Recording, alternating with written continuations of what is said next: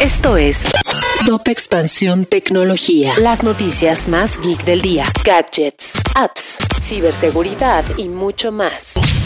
Yo soy Fernando Guarneros y este miércoles 28 de diciembre te voy a platicar de una de las compras más polémicas en el mundo de los videojuegos durante 2022. Tecnología. Se trata del caso entre Microsoft, Activision Blizzard y PlayStation. A mediados de enero, la empresa dirigida por Satya Nadella anunció la adquisición del consorcio de videojuegos Activision Blizzard por 69 mil millones de dólares. Hasta ahí todo bien, pero a mediados de año comenzaron los reclamos por parte de Sony, principalmente por la franquicia Call of Duty, la cual pertenece a Activision pero genera millones de dólares en PlayStation. La empresa japonesa argumenta que en caso de concretar esta operación, la competencia se vería fuertemente afectada. El CEO de Microsoft Gaming, Phil Spencer, propuso un acuerdo para mantener el juego 10 años más en PlayStation y otras consolas como las de Nintendo, pero Sony no ha aceptado, pues menciona que Xbox sacará ventaja de este y otros títulos en su servicio de suscripción Game Pass. En este caso, ya entraron diferentes organismos reguladores,